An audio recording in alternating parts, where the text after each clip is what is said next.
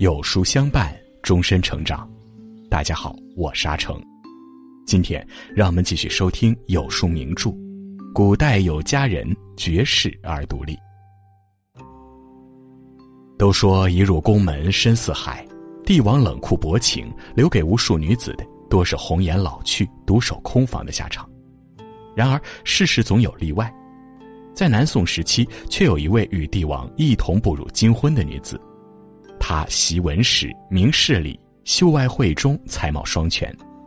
他通武略，有书色，陪伴夫君，不离不弃。他便是宋高宗赵构的妻子吴少芬，一个以英武名留历史，被世人称为“带刀皇后”的奇女子。今天就让我们一起来听带刀皇后吴韶芬的故事。如果你喜欢今天的分享，不妨在文末右下角点个再看。一，好的开始要有非你不可的决心。历史上对于帝王的降世，往往会充斥着大量神话色彩，而对于皇后的出生，却没有太多的渲染烘托。但吴韶芬却是例外，有关她的出生，亦有着一段颇为传奇的故事。吴少芬出生之时，她的父亲吴进曾做过一个怪梦，梦中自己行至一个亭子前，亭子匾额上陡然写着“世康”二字，亭子旁边独开一朵芍药花，艳丽可贵，而花下还卧有一白羊，这让吴进感觉十分奇怪。不久，吴少芬出生，有红光射向户外，这让吴进更觉得女儿非同寻常。靖康二年，金兵南下。攻破北宋都城汴京，皇室三千余人被金军俘虏北去。当时的北地已沦为焦土，吴少芬和父亲只能逃往南方，苟活性命。而大宋皇室只有康王赵构得以幸免，于是，在南京应天府即位，建立南宋。皇室崇礼，大臣便要求赵构充斥后宫，以作开枝散叶、延续国祚之用。若是太平之时，天下女子必会争先恐后，以攀得飞上枝头变凤凰的机会。可如今天下大乱，皇室众人要比平民百姓更加危险，许多女子宁愿嫁一普通人，安稳过日子，也不愿进入后宫担惊受怕。可吴少芬听到这个消息，却高兴异常。世康的梦境，不正是预示着他有侍奉康王赵构的缘分？就这样，十四岁的吴少芬顺利入宫，成了赵构身边的贴身侍女，日夜侍奉左右。他以贤智为立身之本，辅以稳重的行事作风，待人以顺，处事以智，很快便赢得了赵构的好感。无论是之后的逃难、求和、反抗、临朝，赵构身边都有吴少芬的身影。若是其他女子，此时必定会恃宠而骄，可吴少芬却没有过多奢望。他放弃安稳度日的机会，而选择陪伴赵构身边，便是因为他心中早已有了此生非他莫属的心思。他不求富贵，也不求名分，只愿自己所爱之人一生平安便好。很多时候，感情只有心动是远远不够的，情愿爱一个人只是开始，更重要的是要有一颗非你不可的决心，不管遇到多少风雨沧桑，依旧坚定不移的守着对方。这样的感情才能走到最后，才能无怨无悔。二，好的感情要有不离不弃的真心。南宋虽然建立，但天下仍旧动荡不安，外有金人强兵侵袭，内有贼寇起义叛乱。赵构虽是九五之尊，却在南宋出力之时，依旧逃亡不断。普天之大，无疑是他安心之地。此时他心中最缺的便是一份安全感。吴少芬自幼习武，为了让赵构有些许安心，便整日披甲戴盔，腰挎宝刀，跟随在赵构身边。公元一一三零年，赵构被金兵追至明州，赵构心虚，便准备从明州前往海上避难。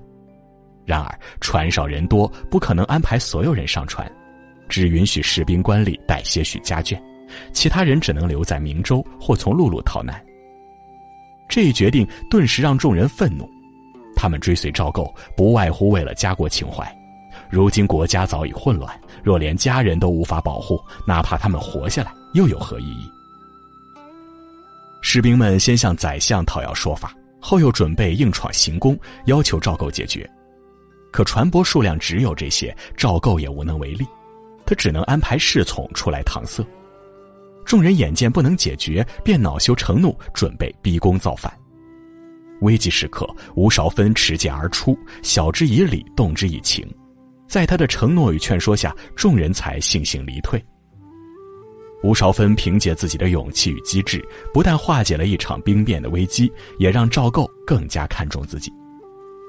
行至海上，赵构一边心急如焚，怕金兵追上自己，一边又心有不甘，幻想着自己可以卷土重来。此时此刻，依旧是吴韶芬陪他聊以诗文，叙以史实，为他宽心解忧。一日，有条白鱼跳到船中，吴韶芬大喜，对赵构说：“这是周人白鱼的祥兆。”果然没有多久，赵构便听闻韩世忠黄天荡之战，痛歼金兵。赵构大为高兴，于是正式封吴韶芬为和义郡夫人。至此，吴韶芬终于打开了赵构的心。凭借着赵构与他的生死与共，一路从才人升至婉仪，最后更成为贵妃。吴韶芬是聪明的，她知道平淡不能让两个人的感情升温，但风雨可以。越是经历过患难的感情，越值得被珍惜。当彼此饱受过地狱天堂的轮转，感受过颠沛流离的磨难，品尝过东躲西藏的艰辛后，才知道谁是真心爱你的人。吴韶芬的良苦用心终究没有被辜负，她的英武气质也渐渐的影响到了赵构。赵构不再愁苦，不再焦虑，而是开始奋发图强，重新维系大宋王朝。而吴少芬也渐渐从赵构身边撤离，回到赵构的后宫中，为他处理杂物琐事，清理后顾之忧。好的感情就应该是这样，平常时相互影响成就。困难时彼此鼓励支持，两人不离不弃，才能生死相依。